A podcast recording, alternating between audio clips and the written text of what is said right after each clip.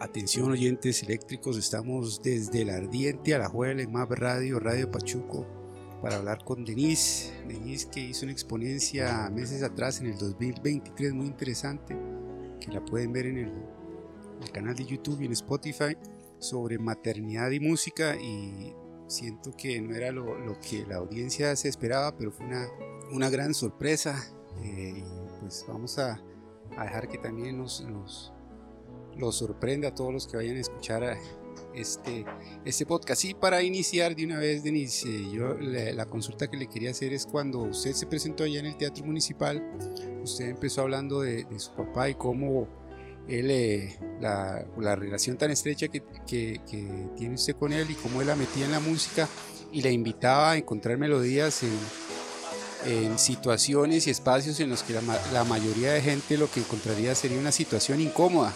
Y a mí, eh, y a mí me llamó mucho la atención que eh, durante toda esa exponencia que usted dio en el Teatro Municipal, usted habla muy bien de su papá, pero de su mamá casi ni habló, entonces yo le quería consultar por qué. Es muy loco que me lo pregunte justo hoy, porque creo que, bueno, creo que no es, no es un secreto que para todos los seres humanos en realidad eh, la madre siempre viene a jugar un papel muy importante, ¿verdad? En la vida de, todos, porque por lo general, pues la mamá es como la que más impacta, ¿verdad? La, vida y la que más impacta la emoción y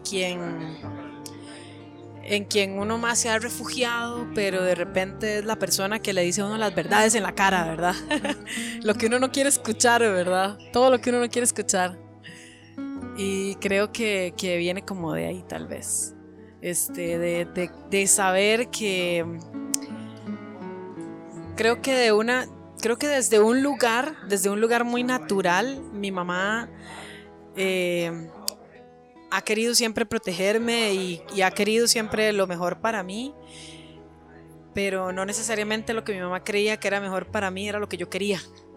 Y entonces yo sentí un apoyo muy como por debajo de la mesa tal vez, no era tan, tan explícito, pero sí mi papá me lo expresaba de otras formas, como pasando a mi casa a regalarme unos bolillos o comprándome algo o mandándome información de cosas que sabía que me podían interesar. Sin embargo, mi mamá, por el mismo miedo de que el arte no es algo que, lo, que necesariamente le haga a uno pues poder vivir de eso, ¿verdad? Le permite vivir de eso y sus preocupaciones, pienso que tal vez no fue tanto apoyo, digamos, en ese sentido este, en mi vida porque ella más bien quería tal vez que yo aspirara a otras cosas, ¿verdad? Entonces, por ahí no, pero de mi mamá tengo un montón de principios, ¿verdad? También que he aprendido gracias a, a sus posturas en la vida, ¿verdad?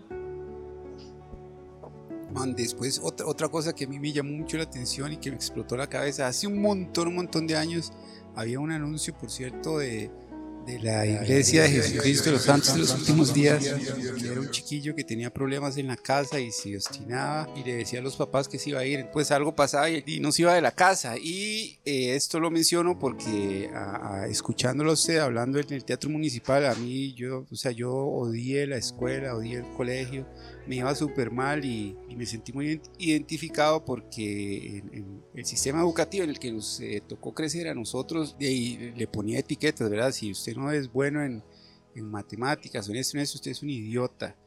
Y si le va bien en todo, usted es, o sea, si usted es bueno en matemáticas, aunque pinte feo, le vamos a poner un 10 porque usted es bueno en matemáticas. Y si, si usted lo memoriza todo, le vamos a poner un 10 hasta en lo que usted sea malo porque usted es bueno para la matemática y para memorizar. Y a mí me iba como un quebrado en todo y lo tachaban uno de idiota y, nunca, y nada de lo que uno hacía era, era suficiente o le daban valor, ¿verdad? También carajillo, yo, yo pensé, hijo de puta, me voy a ir de mi casa, estoy obstinado con este montón de hijo de puta, ¿sí?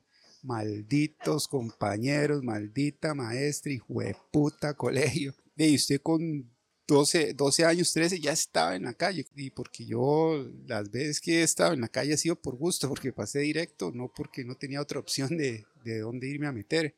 Y digamos, usted fue, y estoy en la calle, aquí me voy a quedar, y estuvo seis años ahí, si no me equivoco. Bueno, para mí también, de hecho en la escuela fue muy loco porque yo, yo, yo estuve en la escuela de Limbo Las Cañas, entonces yo crecí rodeada de gente que ya estaba metida en ese mundo. De hecho, recuerdo perfecto que el señor que vendía mango picado en bolsa con sal y limón, el mae vendía puros de mota, ¿verdad? Y no necesariamente nos daba los puros a nosotros, pero sí ahí estaba él parado en la malla el man vendía puros y vendía eh, mango picado. Y después, este, detrás de la escuela, no sé si ustedes alguna vez entraron a la escuela de Limbo, pero detrás de la escuela había, estaba la malla y se veía todo el precario abajo. Entonces ahí uno veía todo en los, en los anuncios, en los recreos, en los recreos de la escuela, se, eh, todos íbamos a ver la malla y a ver qué pasaba ahí. Eso era todo un universo, allá adentro otro mundo, ¿verdad? Y a mí siempre me intrigaba mucho. Después tuve compañeros, no se me olvidó un compañero que era el mayor de todos porque había repetido demasiadas veces todos los años, todos los años se quedaba, siempre se quedaba el Entonces, este, ay, ese madre, me acuerdo que cantaba las canciones de, de los anuncios de televisión, de todo lo que era como los pollitos que tenían que ir a la escuela y entonces era muy divertido escucharlo porque era muy contradictorio, porque él siempre era como, como sí, hay que estudiar, pero era el más, más mal portado y el que siempre repetía el año.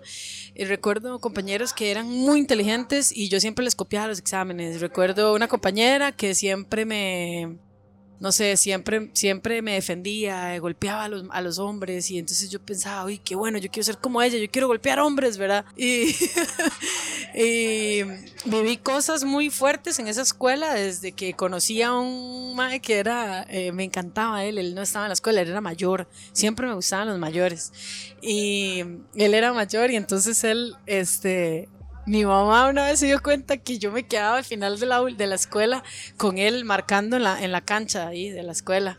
Y a él lo dejaban entrar, yo no sé, yo creo que él se ponía una blusa de la escuela, pero él no estaba en la escuela. Y se metía a marcar conmigo. Y mi mamá una vez le pegó una perseguida por toda la escuela, lo correteó así por todos los pasillos. Y hasta que él se fue así, salió de la, bueno, yo vivía esas cosas, ¿verdad? Siempre tenía como esa rebeldía que estaba ya siempre ahí, ahí, ahí, inherente en mí, o sea, era muy fuerte.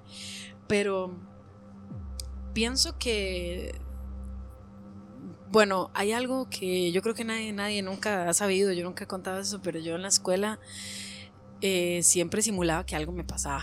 Yo padecía mucho de orzuelos en los ojos. Entonces, aunque no tuviera un orzuelo, yo me vendaba un ojo y llegaba a la escuela con el ojo vendado y siempre todo el mundo tenía que ver conmigo. O de repente un día llegaba con una venda en el brazo y no tenía nada. Yo solo llegaba a hacer que, que, estaba enferma, que algo me pasaba, ¿verdad? Y bueno, ya después con los años fui entendiendo que eso posiblemente era porque necesitaba mucho llamar la atención y necesitaba también como pertenecer a algo, porque me sentía como que yo no calzaba nunca en ningún lado. Creo que era también ese proceso del descubrir quién era, qué me gustaba, qué quería, pero yo no sentía como que eso fuera válido. Y cuando a eso de los 12, 12, 13, este conocí a un chavalo que tenía el pelo muy largo y muy una barba y era muy alto y muy guapo en ese momento para mí. Lo conocí y nos hicimos amigos. Me acuerdo que yo fui, él fumaba marihuana y yo me fui y le dije a un amigo mío que yo sabía que fumaba marihuana y le dije, enséñeme, porque yo necesito impresionar a ese muchacho. Así empezó todo. Ahí empezó todo. Yo lo recuerdo como si hubiera sido ayer. Y nos fuimos a la plaza del Maracaná. y y ahí en la plaza, este, fumé mi primer puro. Me acuerdo que me tuve que acostar en el zacate y me, sentía muy mareada, pero cuando se me bajó, porque fue poco y se me bajó el efecto, me sentí tan orgullosa porque dije, lo logré. era como un reto, ¿verdad? Y ahora sí, ya me sentía preparada para ir y enfrentarme a conocer a este hombre que lo tenía así como tan en ese altar, ¿verdad? Porque era demasiado guapo y demasiado grande. Y y bueno, él me llevaba 10 años. Y después este, yo empecé a verme con él a escondidas y me escapaba de la casa. Y entonces em, eh, mis papás siempre era como esa lucha, ¿verdad? De qué está haciendo, con quién anda, para dónde va. Y claro, yo era una niña, o sea, yo ahora tengo una hija de 12 y no me puedo imaginar, digamos, las cosas que yo hacía en ese momento, ¿verdad? Y, y, que me escapara de la casa y, y, siempre andaba viendo cómo hacía para no estar en mi casa porque yo estaba enamorada, o sea, yo lo que estaba era perdidamente enamorada. Y ahí empezó todo, ahí yo me, me enamoré tanto de este tipo y el tipo se enamoró tanto de mí también que me fui a vivir con él y mis papás no podían hacer nada porque yo era, me iba a escapar, me iba a ir, ¿verdad? y estuve, ahí, ahí empezó una, una, etapa de mi vida, ¿verdad? Este, viví con él como un año.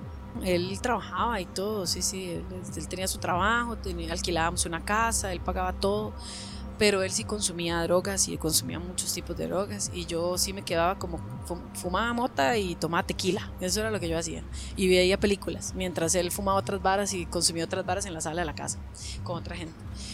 Y un día ya me cansé de, estar ahí, mi hermana había venido de no sé dónde vivía mi hermana y llegó a buscarme y me dejó una dirección en la zona sur y me dijo vaya búsqueme y yo un día decidí irme y él, eh, me fui de la casa a escondidas y y me fui para la zona sur y ahí empecé una aventura, que fue una aventura súper loca. En todo lado me hacía pasar por mayor de edad y, y me creían.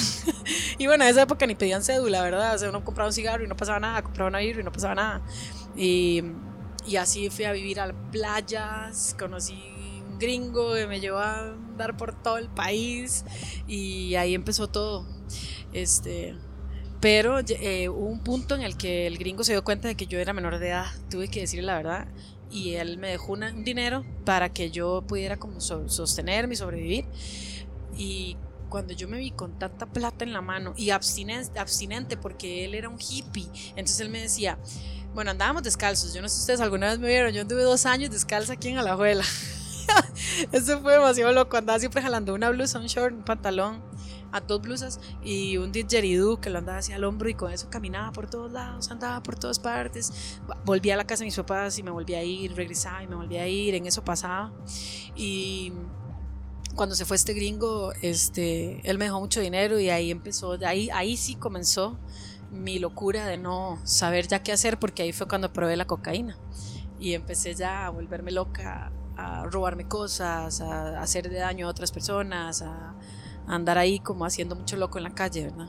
Bueno, qué increíble. Y ya, ya aclaró también otra parte que la contó en el, en el Teatro Municipal que a mí no, me, no, me, no la lograba comprender. Y era que usted también habla así de, esa, de una infinidad de viajes que hizo. Y no fue que inmediatamente cayó habitante de la calle, sino que fue un proceso. Y eh, también ahora aquí ya está Fabián presente. Y otra cosa que, bueno, yo lo he hablado con Fabián y se lo quería consultar a usted, eh, es que mucha gente piensa que, que los habitantes de, de, de, la calle son alcohólicos o son drogadictos, ¿verdad? Y hay, y de las personas sin hogar es muy, muy, muy, es un tema muy, muy complicado.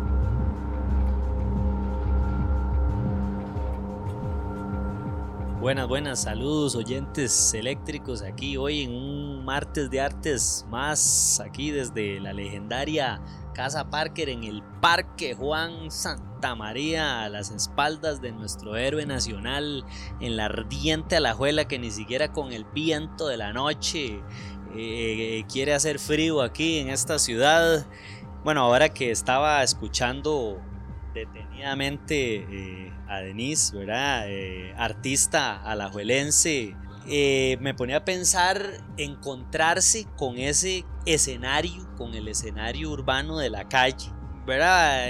oyentes eléctricos, que escuchemos este, este relato y, estas disertaciones fuera de juicios, fuera de juicios, ¿verdad? Porque es interesante de que la calle nos pueda proporcionar una experiencia que no nos proporciona una escuela. O sea, este, aquí estamos con, con Helen, que le mandamos un gran saludo aquí, este, que es educadora y entonces de, hay un gran esfuerzo, ¿verdad? Que, que, que se hace desde la educación, pero vamos a ver, estamos hablando de un sistema educativo que al mismo tiempo se vuelve lineal, excluyente, que no proporciona las herramientas para que todas las personas puedan potenciar sus, capacidades, sus, habilidades.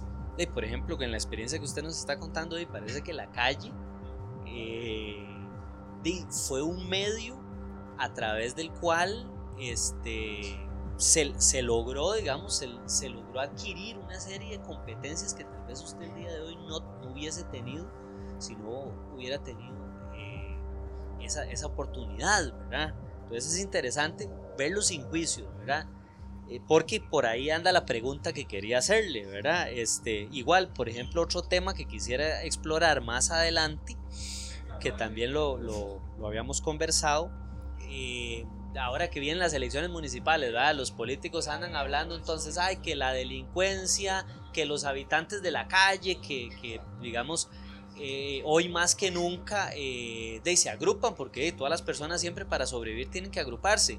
Entonces eh, alcanzan volúmenes de gente importantes y de entonces ya los que están muy acomodados en su confort les estorba ver ciertos habitantes de la calle. Entonces, bueno, ya le dicen a la municipalidad qué va a hacer con los habitantes. Entonces ya vienen una serie de propuestas, pero pareciera que esas propuestas vuelven a caer otra vez en esos mandatos disfrazados de valores de bueno, ¿qué, ocupamos? De este, eh, que se hacen, que se vistan, que se bañen, que les demos un trabajo, que paren los vicios, etc. Pero serán soluciones, ciertamente. Este, o será que todo eso viene de otras cosas, porque eh, tenemos, al, igual que un sistema educativo excluyente, tenemos eh, oportunidades laborales que son limitadas también, ¿verdad? Entonces, eh, eliminando esos juicios y, pensando que, no todos los habitantes de la, de la, calle son, son personas de que están consumidas eh, eh, por, por un vicio, ¿verdad? Y que hay diferentes capacidades y diferentes potenciales que no conocemos de gente y ahora vamos a entrar a ampliar ese tema, ¿verdad? La pregunta un poco es, eh, en su experiencia, eh, partiendo, ahora vamos a hablar tal vez de, los riesgos, de las situaciones peligrosas, que por supuesto que las hay. Este, ¿qué, le, le, ofreció la calle a, a, Denise desde un inicio y ya después madurando tal vez? Eh, ¿Qué cree usted que, fueron esas competencias, esas habilidades, esas cosas que, que la calle le pudo dar, verdad? Este, cuéntenos un poco de eso. bueno, todo un tema, yo creo, ¿verdad? Porque creo que definitivamente sí es una problemática. Yo no sé si ustedes saben de esta gente Chepe se baña. Ellos antes venían aquí a la Juela, yo no sé por qué no volvieron. Este, pero ellos tienen un programa súper chiva, demasiado chiva, donde los madres lo que hicieron fue este que como que hubo gente que empezó a ir a bañarse, a comer, a cambiarse, a hacerse la barba, a cortarse el pelo, qué sé yo, y empiezan a tener conversaciones donde se dan cuenta que ellos este, practican algún arte o tienen interés en un arte. Y yo no sé si ustedes saben esto, pero hace, no hace mucho eh, hubo un concierto dado por eh, gente de Chepe Baña, de personas, habitantes de la calle que salieron de ahí. Pues los maestros les dieron clases de guitarra, de batería, de bajo, de un montón de cosas a diferentes personas y los maestros se formaron como músicos. Además dan clases de fotografía, dan clases de un montón de cosas. Y yo cuando yo supe esto, de hecho, lo que me lo contó fue un señor que maneja Uber, que íbamos conversando y él es parte de ese programa. Y me empezó a contar todo eso y a mí yo decía, puta, eso era lo que yo tal vez necesitaba. Porque de repente y definitivamente, y creo que es un tema que también se podría tocar más adelante, y es que yo sí creo que el arte ha rescatado a muchas personas, ¿verdad? Y es como por lo que yo hice esta intervención en el parque, eh, digo, en el teatro municipal, porque iba por ahí, ¿verdad? Como la música y el arte a mí me rescató también, ¿verdad? De alguna manera y me sigue manteniendo ahorita en esta convicción de querer estar bien, estar limpia, estar sólida y lúcida. Pero creo que de las cosas que la, la calle me enseñó a ser muy valiente. La calle a mí me enseñó a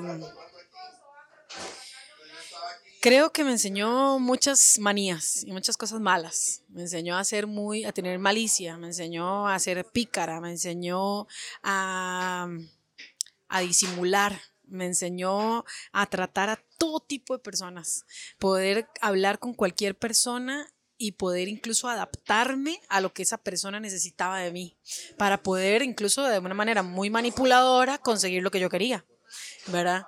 Este, aprendí a, correr muy rápido. aprendí a esconderme. Eh, aprendí a pedir sin que se dieran cuenta que estaba pidiendo. Y creo que aprendí cosas muy feas, muy malas, sí, pero hubo algo que sí estuvo conmigo siempre, que tal vez yo no era consciente que yo era y, o que yo lo tenía, y era el nivel de lealtad muy alto.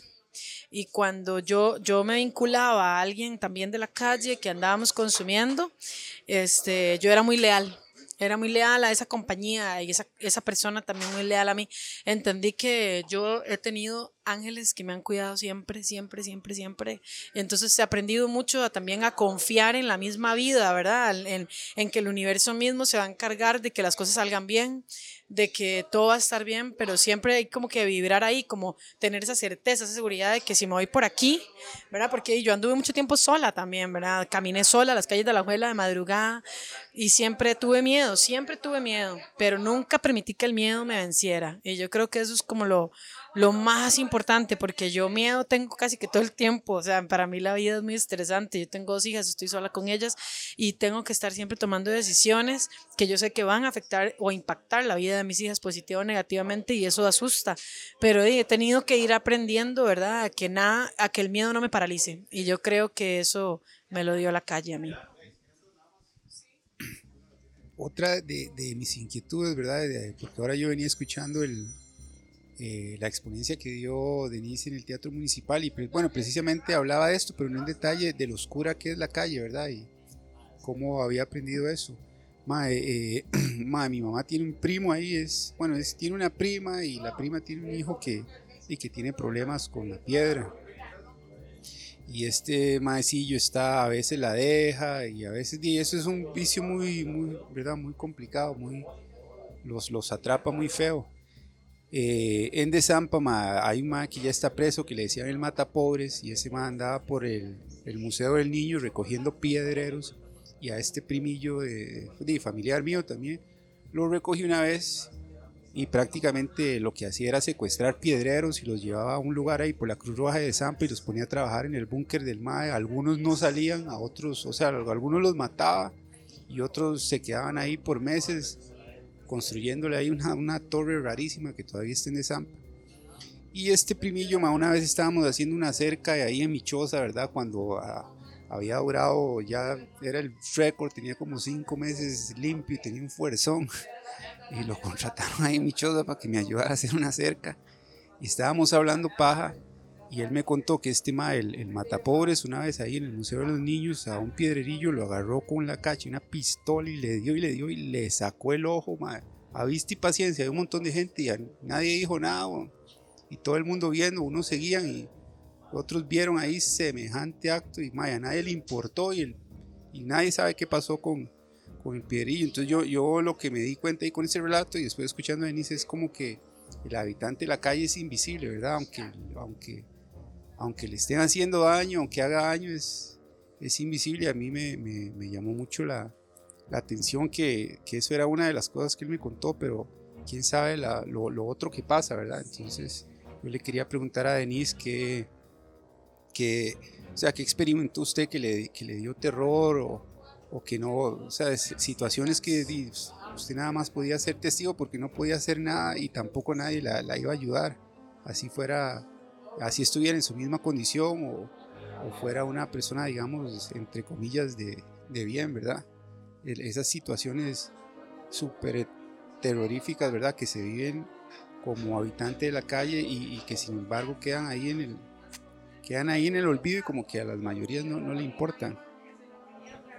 Bueno, sinceramente, afortunadamente yo nunca vi cosas tan feas creo que yo me expuse a cosas feas que me pasaban a mí, pero y que donde tuve momentos de mucho, mucho, mucho miedo que pero no como que yo haya visto así algo así como eso que contás, yo nunca vi cosas así. Pero sí recuerdo que andaba yo con un chaval una vez ahí por, ahí no me acuerdo cómo se llama ese bar, queda como en esa intersección este, que uno baja eh, después de la bomba Santanita y hace como una vuelta y eso ahí uno puede doblar a la izquierda para irse al Carmen o sigue directo para ir como a era Arpe. Ahí como hay un bar ahí, que es como, como, como vaquero. Ahí me acuerdo que estaba de madrugada sentada en esa grada del bar, el bar estaba cerrado y estaba con un chavalo que yo no conocía muy bien. Y parece que el chavalo se había jalado una torta y con alguien ahí, un sicario raro, y, el, y llegó el ma y nos apuntó con un arma así en la frente. A los dos nos apuntó, salud, eh, nos apuntó a los dos y yo me acuerdo que ese día yo sentí un vacío en mi estómago tan horrible y yo dije, aquí dejo todo, aquí dejo todo, ¿verdad? Y me acuerdo haber cerrado los ojos y haberme puesto así muy, muy, muy nerviosa. Y de repente algo pasó, pasó un carro, pitó, no sé, y el chaval salió corriendo y se fue con la pistola. Y yo dije, ay, madre, se fue. Y ese día yo no podía ni caminar, o sea, yo me paralicé, realmente estaba paralizada. Eh, pero es muy loco porque eh, de repente se vuelve más intenso y más fuerte el deseo de ir a fumarse una piedra, ¿verdad? Que, que el miedo que, de eso que había pasado. Entonces era como que vámonos y vámonos y ya uno se mete en otra cosa, ¿verdad? Pero sí me expuse a otras situaciones que, que eran de, de, tener mucho miedo. Me acuerdo una vez que en mi desesperación, hasta luego, en mi desesperación de, de por consumir, que esta es una historia que, bueno, es muy loco porque son esas cosas que...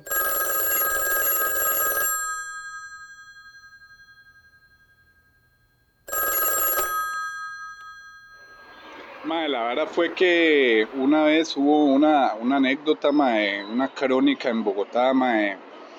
Eh, yo tenía como 15 o 16 años, estamos hablando hacia el año 96, por allá, por allá. El asunto es que, mae, en ese momento yo montaba tablas, hacía skateboarding y eh, todos los domingos nosotros íbamos a, a patinar a un, a un parque muy mítico en Bogotá, en el centro de Bogotá, eh, eh, específicamente en la calle 13, alias Avenida, Avenida Jiménez. Mae. Y resulta que ahí había un parque que le decían la estrella, también le decían el, el parque de los esmeralderos y algunos lo llamaban el parque parque los periodistas también le decían, bueno, el asunto es que un domingo, como todos los domingos de rutina, íbamos para la estrella bien tempraneados y me dice el mítico de Felipe Enciso, alias Pipe, otro, otro mítico soldado de, de mil batallas, compañero de mil crónicas, ¿sí me entiende? Me dice Felipe, madre, ¿sabe qué, Tavo? Yo necesito que usted me acompañe antes de que nos vayamos a patinar a la estrella.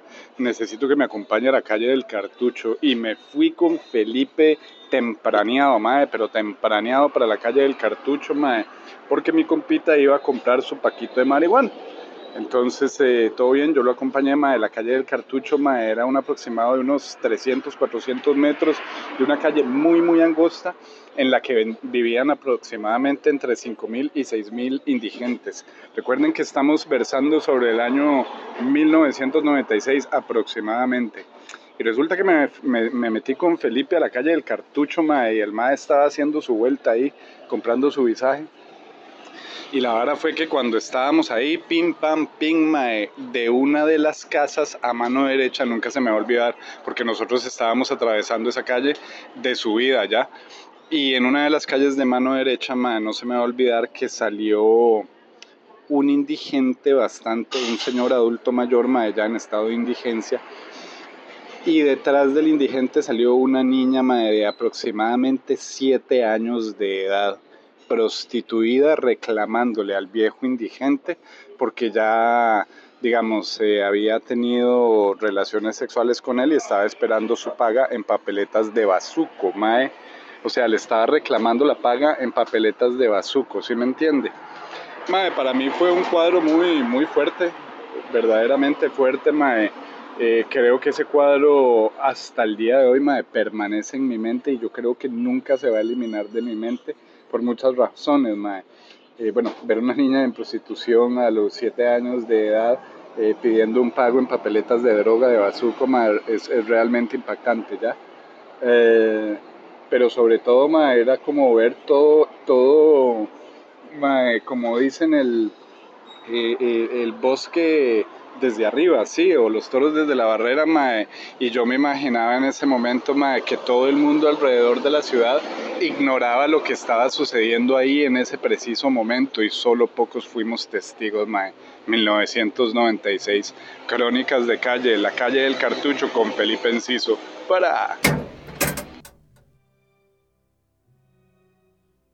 que yo no sé a veces si contarlas, pero bueno, la cosa es que eh, yo iba caminando ahí, iba caminando por ahí, y pasó un señor en un carrito y, y me ofreció irme con él para un motel.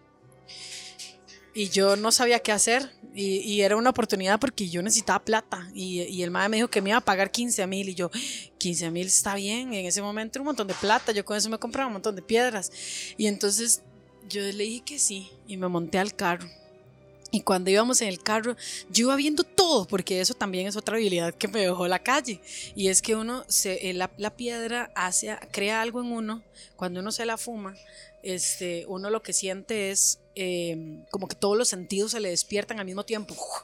Entonces uno está muy, muy vivo, muy despierto, todos los sentidos están ahí, ¿verdad? Entonces uno está muy pendiente de todo, todo, todo lo que está sucediendo alrededor, uno puede verlo, escucharlo, sentirlo, olerlo, es una cosa muy extraña, de hecho es muy abrumador, pero se siente muy rico. Entonces, este, recuerdo que, que, yo veía el carro todo así, analicé al tipo, me, vi el color de las llaves, el color de su ropa, la cara, lo, todo, todo, y como una, como que yo tomé fotografías de todo lo que estaba ahí y ya, y llegamos a un motel ahí y entramos y yo vi todo así, desde que entré yo vi dónde estaba el señor de la caseta, cuánta distancia había de ahí a ahí, que todo eso lo estaba calculando, entramos y yo le dije al tipo, bueno, yo me voy a bañar porque es que estoy muy cochina, ¿verdad? Y sí, o sea, yo pasaba hasta cuatro meses sin bañarme. Y entonces aproveché, cerré con seguro el baño, me bañé súper bien y salí sin ropa. Y le dije al tipo, ah, no, pero bañese usted. Y el maestro se metió al baño, dejó la ropa de fuera. Y yo le cerré el baño. Y me vestí espichada, Y con aquellos nervios y agarré y me llevé los tenis, el pantalón y solo le dejé el calzoncillo. Mae, y agarré la billetera, la saqué 20 rojos y pasé donde el mae de la caseta y le dije, tome mae, no le haga nada. Yo voy jalando y agarré, paré el taxi, así, paré un taxi, me dice subí jalé a botar todos los documentos del mae por allá con aquel montón de plata. Leí por la jupa. Y, y, y es, ese mae, yo cierro mis ojos y lo recuerdo. Yo recuerdo todo así, panzón, moreno, la cara, el pelo. Me acuerdo hasta, di, los zapatos eran blancos, o sea, me acuerdo todo. Y, y, fue muy fuerte porque esas adrenalinas yo las amaba. O sea, además la satisfacción, ese placer de decir, lo logré, ¿verdad? Yo, hijo de puta, por idiota, ¿verdad? Era como, pero, pero no era algo de lo que necesariamente yo me pudiera sentir orgullosa. O sea, que ¿Qué pasa? ¿Qué hubiera pasado si ese madre me hubiera visto después y me mata? ¿verdad? Eran varas muy riesgosas, yo me exponía en situaciones así, irme a meter a un búnker donde no conocía a nadie y fumar ahí, ¿verdad? Eh, donde también pasaban otras cosas, pero no tan graves, digamos, como que más bien era como, como que se armaba un pleito y parecía como que se iba a terminar mal, pero yo siempre salía huyendo, yo nunca me quedaba en situaciones así, yo me iba. Y, y así, ¿verdad? Después, este una vez me fui con un tipo, me subí en su carro, era un pirata, y él me dijo que fuéramos a fumar. Y yo no sé si ustedes saben que la gente que fuma piedra a veces fuma en una botella plástica, en una botella de pacha. No sé si han visto eso. Eso lo que se hace es que la botella, como un bong, pero lo que se le pone es el tubo. Se le pone el tubo en vez de, poner la piedra ahí directo, porque si, no se quema la, el plástico. Pero entonces eh, uno de tanto estar usando esa misma botella, después uno la agarra y la mueve, o con una alambrina, uno le empieza a raspar lo negro, y esa vara se forman como alas de cucaracha. Entonces uno se fuma esa vara. De hecho, es fumar alas de cucaracha, así se le dice. Pero esa vara pega como 20 mil veces más que, que, una piedra. Y ahí es donde usted, ahí sí uno empieza a alucinar. Y me acuerdo que el MAE nos llevó, no habían construido todavía las casas esas de esa urba donde está, donde se entra a Plaza Ferias y, y, nos sentamos, sentamos ahí en el carro a fumar y me acuerdo que yo veía un montón de gente que subía y bajaba un muro así, pero eran puras sombras, personas todas de negro, era una cosa muy extraña, ¿verdad? Y, yo ese día sí paniqué mucho porque yo había vivido esas experiencias con otras drogas como ácidos o hongos o algunas otras varas, pero nunca con la piedra, entonces fue muy impresionante. Se le aplicó a este No, no, no. Son, estoy hablando cosas que pasaron en diferentes situaciones. Otras varas que sí pasé, que experimenté, este, que sí, sí vi, bueno, sí vi, vi gente golpeando mujeres, por ejemplo, pero yo siempre era muy metiche y siempre llegaba y aunque si era una patada, yo le pegaba al mae, ¿verdad? Pero, pero nunca nada tan grave. Y después otra de las hazañas que hacía, que era, también era donde yo me exponía, era que con el compa con el que yo siempre caminaba, este, el mae se paraba en el, en el mercado en el mercado, un costado del mercado, y yo me paraba en la esquina como si fuera prostituta, ¿verdad? Con aquellas fachas mías, con aquel pelo hecho mierda, pero yo me paraba así, ¿verdad? Y sacaba culo y todo. Y, y, me ponía así en la esquina y pasaban los carros, y entonces siempre era, ¿qué? Vámonos. Y yo, madre, sí, sí, pero comprémosle la vara a ese madre que está ahí. Entonces los madres me daban la plata y yo me iba, que es que a comprarle mae, y él, yo me guardaba la plata en el buche, y mi compa salía corriendo, y yo empezaba, ¡eh, tráigame la vara! ¿Verdad? Y nos quedábamos de ver en la otra cuadra. y entonces yo me devolvía puteadísima al mae del carro, y le decía, no, hombre, ese mae, jalo, ya no quiero ni picha, voy jalando. Y yo me digo, y así, y así me la jugué durante un montón de tiempo. Esas eran nuestras hazañas. Pero igual lo mismo, o sea, en algún momento alguien se da cuenta y a nosotros nos podían quebrar ahí, ¿verdad? Eh, antes de pasárselo a Fabián, yo ya, ya le paso. Ma, eh, en lo que nosotros hacemos como brete, estuvimos un montón de años por el Parque Morazán y ahí estaba el nefasto Hotel del Rey y una temporada en que circulaban muchos chiquillos piedreros. Había uno que no sé por qué ma, le habían tirado una olla de agua hirviendo y estaba quemado. De, y el madre siempre andaba sin camisa, un carajillo como de 12 años. Y la verdad es que eh, los, los, un montón de white trash que llegaba al Hotel del Rey, ma, los policías le llevaban piedrerillos, los maestros los llevaban a la playa y les hacían de todo, ¿verdad? Y eso era, eso lo sabía un montón de gente, incluso una noticia muy famosa, unos piedrerillos chiquillos, más de 12, 15 años, los ponen a cuidar un carro, algo pasó, mae, las ganas de hacer daño, y unos colombianos los agarran, los chusean y los tiran ahí por, el, por la rotonda de, de, de, Zapote, mae. entonces uno se da cuenta que, los policías están, uno no puede confiar en nadie. ¿Para qué le va a decir si son los mismos policías los que están vendiendo a... Si, si usted experimentó eso, este, Denise, ver que, o sea, que está, es la, la ley del monte, que no se puede confiar ni en la policía. Sí, de hecho, pero no en Alajuela. Yo creo que en Alajuela ya fue, yo estoy contando ya como las últimas cosas que yo viví a raíz de mi consumo, que fue ya lo de la piedra y estar aquí en Alajuela. Antes de eso, yo caí en la cocaína y de, para fumar cocaína, para consumir cocaína se necesita mucha plata. Entonces yo no tenía plata, yo no tenía nada, yo no era ni estudiante ni trabajaba, no tenía nada. Entonces no quedaba otra más que ver cómo se las ingeniaba uno para poder hacer la plata. Y me acuerdo haberme ido a vivir a una playa en esa playa este, conocí un tipo que vendía, entonces él me puso a trabajar. Yo tenía unos dreads todos feos, así chiquitillos, y entonces yo me metía los, las, bolsas de perico entre el pelo, así con, con princitas negras que yo misma me las cortaba y me hacía unas varas loquísimas y me iba así al, al centro de la playa a vender. Pero yo como consumía, yo me la mandaba. Entonces tenía que ver cómo hacía para recuperar la plata. Y entonces el tipo, cuando se dio cuenta que yo me la mandaba toda y que no le llegaba con el dinero que era, ¿verdad? Y ya yo estaba quedando mal y le debía, entonces él me acuerdo que me echó, me echó este, muy feo, me echó muy feo de su casa y, y, de, y del negocio, ¿verdad? Y yo me tuve que ir pero eh, después insistí en volver al lugar y cuando regresé este, me fui a vivir como con unos españoles que me ofrecieron chante en su casa, que también jalaban mucho perico, entonces yo con ellos me identificaba, ¿verdad? Y, y buscábamos la forma de comprar, este, pero empecé a padecer de convulsiones empezaba a convulsionar, me mandaba una raya y convulsionaba. Entonces los madres empezaron a asustar mucho y me dijeron, ya no más, ya no más, ya usted no se manda más. Y entonces mi hermana había padecido epilepsia de pequeña, entonces yo decía, fijo, soy epiléptica, igual que mi hermana, yo voy a ir al hospital. Entonces me vine para la abuela al hospital y me atendieron y me acuerdo que la doctora, yo no sabía, no sé si ustedes saben, pero si un paciente llega y dice, yo insisto en que yo padezco de esto, los doctores tienen que recetarle algo, man. Y yo, yo soy epiléptica. Hijo de puta, yo que soy epiléptica.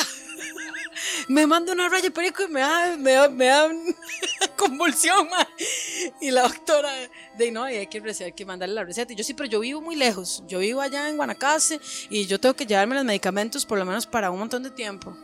Y me mandaron 90 pastillas de fenobarbital, que son que dan depresión. Entonces había que tomarlo junto con un antidepresivo. Y entonces ahí vienen qué, yo no me tomaba los antidepresivos porque ahí tenía que mandarme ese medicamento y me dejaba en un estado asquerosamente mal, mal, mal, mal, mal, lloraba todo el día, era horrible, pasaba deprimida. Entonces allá estos compas, me, esos españoles me cuidaban, ¿verdad? Sí me cuidaban y todo, pero eh, yo de tanto estrés y tanta ansiedad de querer consumir coca y como no me dejaban y no tenía cómo conseguirla, entonces me fui de una sobredosis de pastillas de fenobarbital. Y yo caminaba por todo el centro de la playa, muy loca, me acuerdo una escena, porque es muy loco, pero es como una película. De hecho, eso es otra de las escenas que yo les decía el otro día. Hay escenas que yo pienso que si yo las pudiera describir así exactas y las escribo, alguien las podría usar en una película, porque yo recuerdo como que yo caminaba descalza y cerraba los ojos y de repente los abrí y estaba en otro lugar. Ahí mismo, como que ya había caminado un montón y no, yo no me di cuenta de esa caminata. Bueno, y así estuve. Me quedaba dormida en las aceras, me quedaba dormida en la playa, este, y así anduve. Es más, la escena más fuerte y más fea que tengo es una señora que me alzó y me dijo, venga, me bañó y me compró toallas porque yo andaba toda llena de sangre, así, yo andaba con la menstruación y me dio una hemorragia de tanta pastilla. Y entonces andaba toda, toda ensangrentada, caminando por todo el centro de la playa y la señora me rescató así, me compró una toalla, un calzón, me dio ropa. Pero yo andaba solo como con el traje de baño arriba y abajo un pantalón. Y me acuerdo que alguien llamó a la policía, llegó la policía y yo igual, cerraba los ojos, me quedaba como dormida y donde los abría, los policías me estaban tocando yo iba en la, en la patrulla y los policías me tocaban y yo no podía hacer nada, yo estaba como muerta, como muerta, así, yo volví a ver, yo nada más pensaba, más, más hijo de putas y me volví a dormir. Y así todo el viaje hasta llegar a Paquera.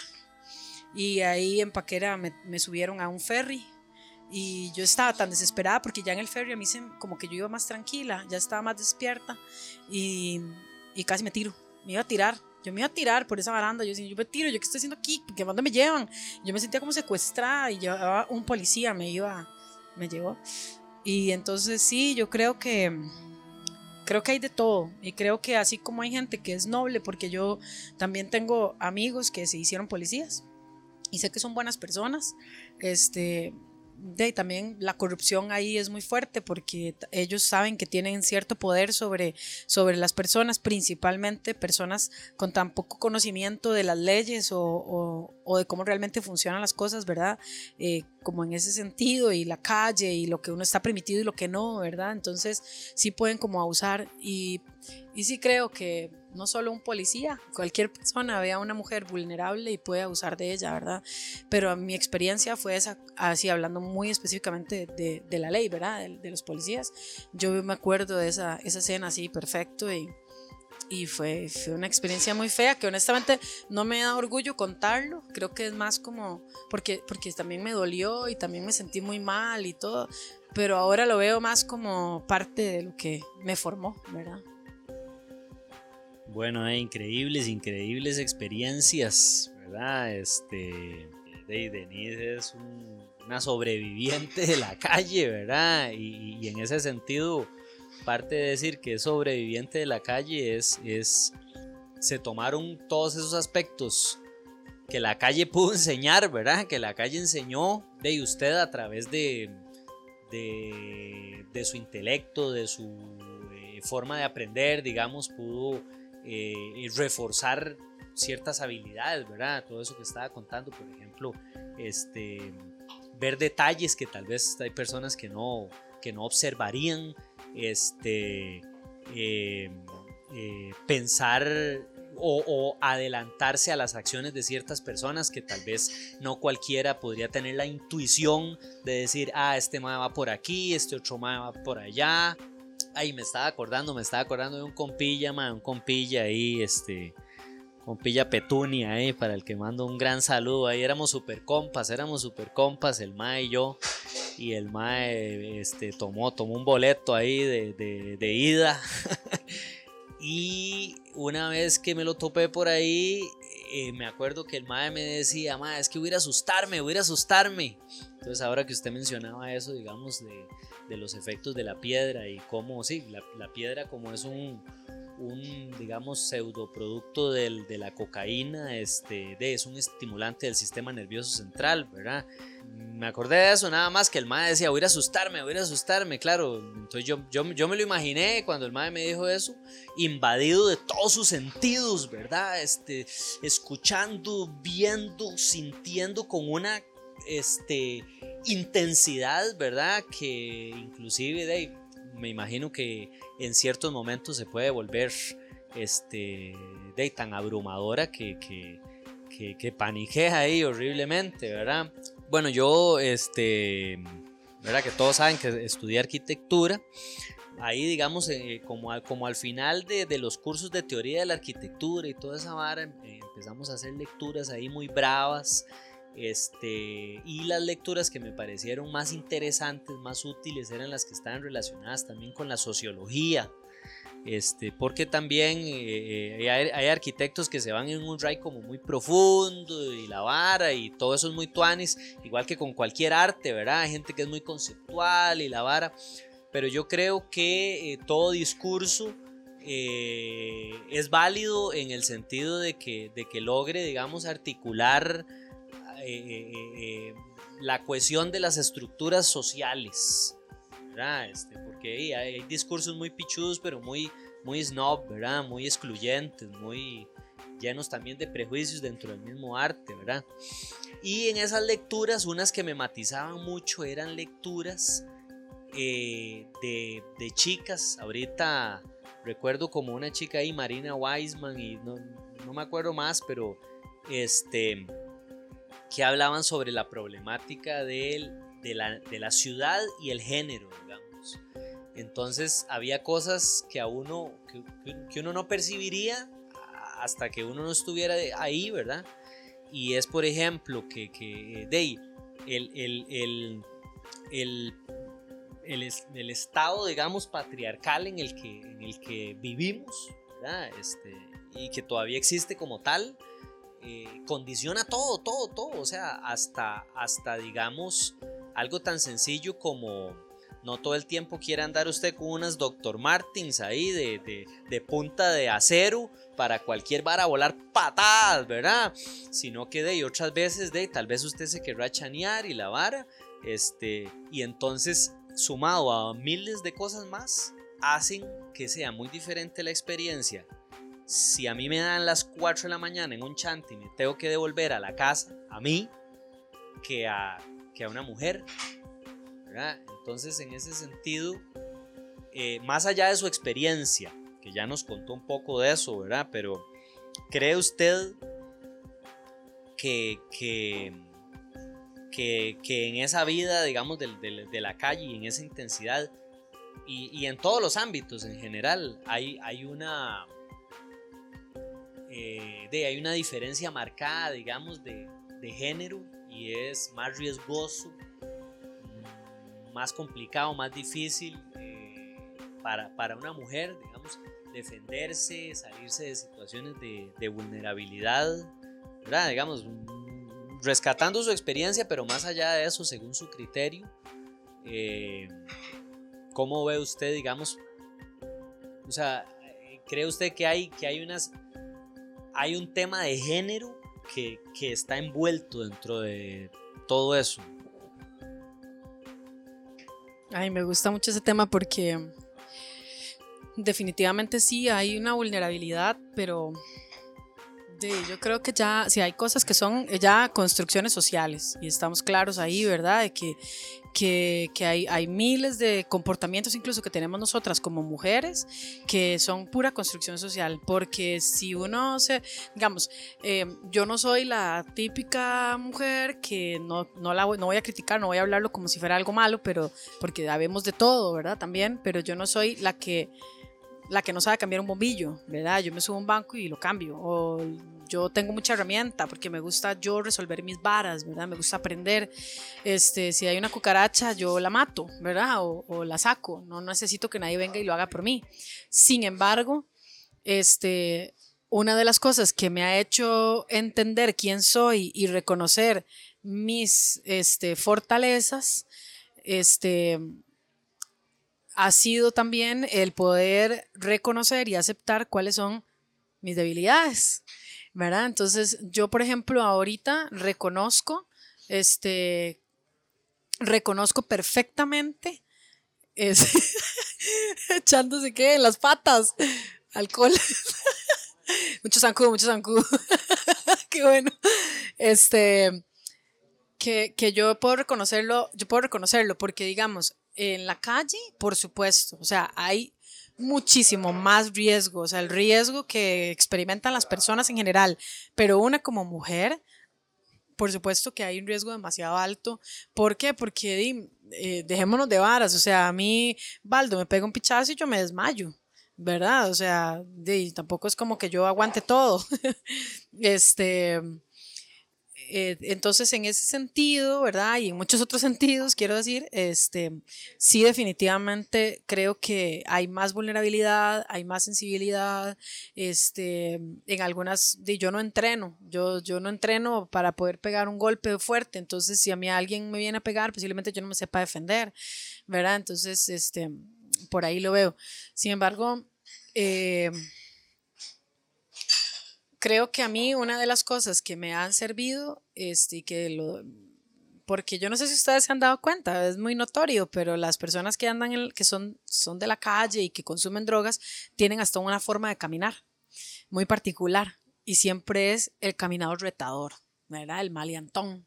El camino pachuco, hablo pachuco y soy grosero y o grosera, ¿verdad? ¿Por qué? Porque eso yo sé es un mecanismo, sí, pero es que tiene que ver con que ya yo sé que yo no soy bienvenida aquí, ya yo sé que me van a rechazar, ya yo sé que, pero si yo, si yo demuestro que no les tengo miedo, que nada de lo que me digan me va a afectar, que yo soy súper valiente y que además me tienen que tener miedo, entonces es una forma también de sobrevivir, ¿verdad? Y es una forma de decir, conmigo no se metan, ¿verdad? Y ya eso está ahí, o sea, que usted lo ve, mejor usted da media vuelta y jala, ¿verdad? Y yo creo que eso es algo que incluso yo he adoptado, que me lo he dejado, aunque ya yo no camino igual, ya yo no hablo igual, ¿verdad? Este, pero por ejemplo el otro día tuve una experiencia en el Parque Central, el sábado que tuvimos este evento, que me pasó pero con otro tipo.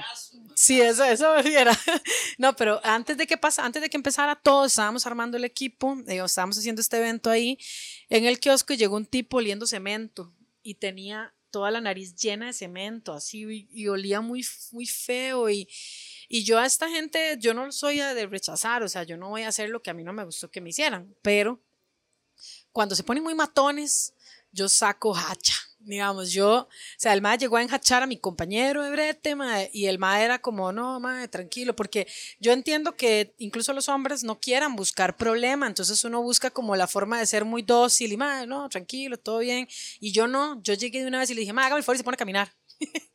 ma, aquí no puede estar oliendo esa vara, hágame el favor y se va. Y el ma de una vez se me quedó viendo y él no tuvo oportunidad, ¿verdad? O sea, sí me, me, empezó a tratar como feo y me vio mal, pero yo no paré, o sea, yo me le paré fuerte y yo siento que eso ha hecho que, que yo me sienta muy valiente y yo creo que eso lo hacemos muchos o muchas, ¿verdad? En algún momento yo creo que es, eso es otra enseñanza que yo tuve de la calle, ¿verdad? Que definitivamente uno tiene que volverse hachú también, ¿verdad? Hachudas, o sea, no le tengo miedo. A mí me han quitado la bicicleta tres veces y las tres veces las he recuperado, porque yo no me dejo, ¿verdad? Me han intentado robar el celular y yo voy hablando y le digo, ¿qué le pasa, imbécil? Me costó 20 rojos, ¿verdad? Y yo hago un despiche, a mí no me importa, ¿verdad?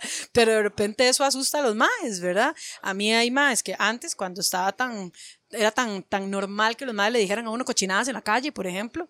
Me acuerdo un tipo que llegó y se me, desde que venía caminando me venía sacando la lengua, ¿verdad? Y me hacía así, mm, me hacía, ¿verdad? Pero ahí nomás, o sea, ya él venía acercándose a mí y yo, donde él se me acercó, yo quería pegarle, pero yo dije, no, no le voy a pegar. Y le hice...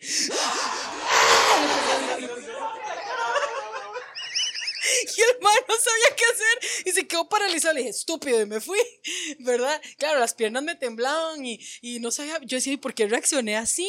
Pero de repente es eso, es como nada más quiero que vea que estoy loca y ya, que no se meta conmigo, ¿verdad? Entonces, yo creo que por ahí va eso que pienso de, de la vulnerabilidad de la mujer, pero cómo también debemos aprender a, a que todo está bien, o sea, no sé, no hay que tenerles miedo, de repente solamente están impresionando Ahora, ahora que, que Denise acaba de mencionar eso, también en el Teatro Municipal eh, usted hablaba de Los Ángeles. Y antes de iniciar el podcast, yo le había hecho una, una consulta y usted me había dicho que, que usted había encontrado ángeles que la protegían, ¿verdad? A la hora de ir a hacer vuelta, ir a hacer cosas. Y, y mucha gente, bueno, es, el, es como el común denominador, ¿verdad? Que mucha gente piensa que los habitantes de la calle o la gente que está en esa condición, todos son malos, no sirven para nada, ahí no hay nadie bueno. Entonces, eh, a mí me, o sea, me, me, llamó mucho la atención y que usted nos comentara de, de cómo, de cómo en, en, ese mundo, ¿verdad? Y en esa, como la ley del monte, podría uno pensar, y sin embargo ahí también hay gente buena que, y que se protegen unos a otros, ¿verdad? Para que puedan consumir en paz y no hacerle mal a nadie. Sí, de hecho, y vea qué buena pizza, gracias. Este, sí, de hecho, yo sí, digamos, en la misma calle, gente con la que yo compartía, con quien consumía también, ¿verdad? Este, sí, creo que hubo gente que me cuidó mucho, definitivamente me cuidaron montones. Este, y creo que, gracias, creo que, que mmm, más que, que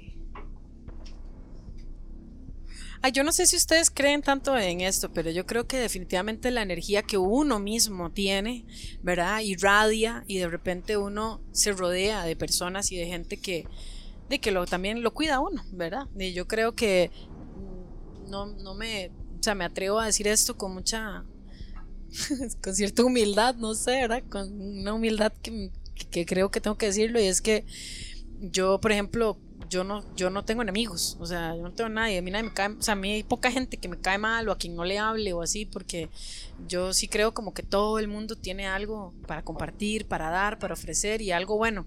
Mi hermana siempre ha dicho, más es que usted siempre, desde el primer momento, conoce a una persona y usted ve lo que yo no veo, ¿verdad? O lo que casi nadie ve, este, usted ve como lo bueno, yo veo lo malo, o, ¿verdad? Bueno, no solo ella, no digo que ella vea lo malo de la gente nada más, pero, pero sí, este recuerdo mi hermana haberme hecho ese comentario alguna vez y es cierto, era como que de repente tal vez la misma vida que yo viví y lo que yo experimenté hizo que, que yo pudiera ver la sensibilidad en las personas, ¿verdad? Como esto que les digo, de que yo creo que estas reacciones de andar jugando de malo es solo un mecanismo de defensa y de repente hay otras cosas que están debajo, detrás de eso, que son las que yo puedo tal vez observar y, y rescato y me las dejo y, y desde ese lugar me relaciono con las personas.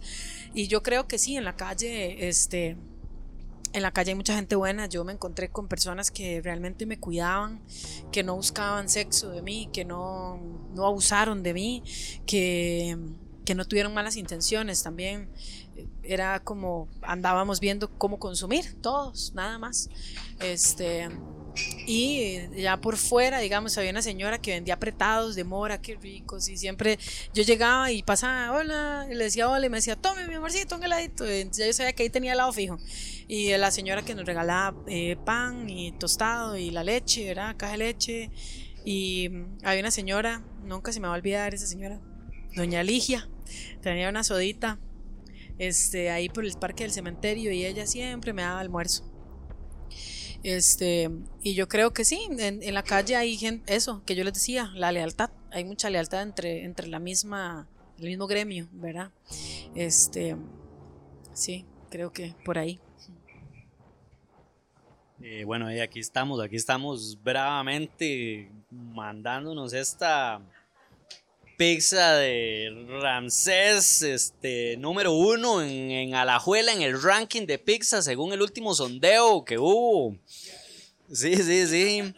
Este, eh, yo, yo quisiera, porque no, no, realmente a mí me parece que todo lo que Denise nos ha comentado tiene una característica impresionante, ¿verdad? Y que es esa, esa integridad, digamos, con, con la que menciona todo, ¿verdad? Anteriormente habíamos hablado de, de hablar sin juicios, ¿verdad? Este, sin, sin caer en esas categorizaciones que intentan siempre dividirnos, ¿verdad?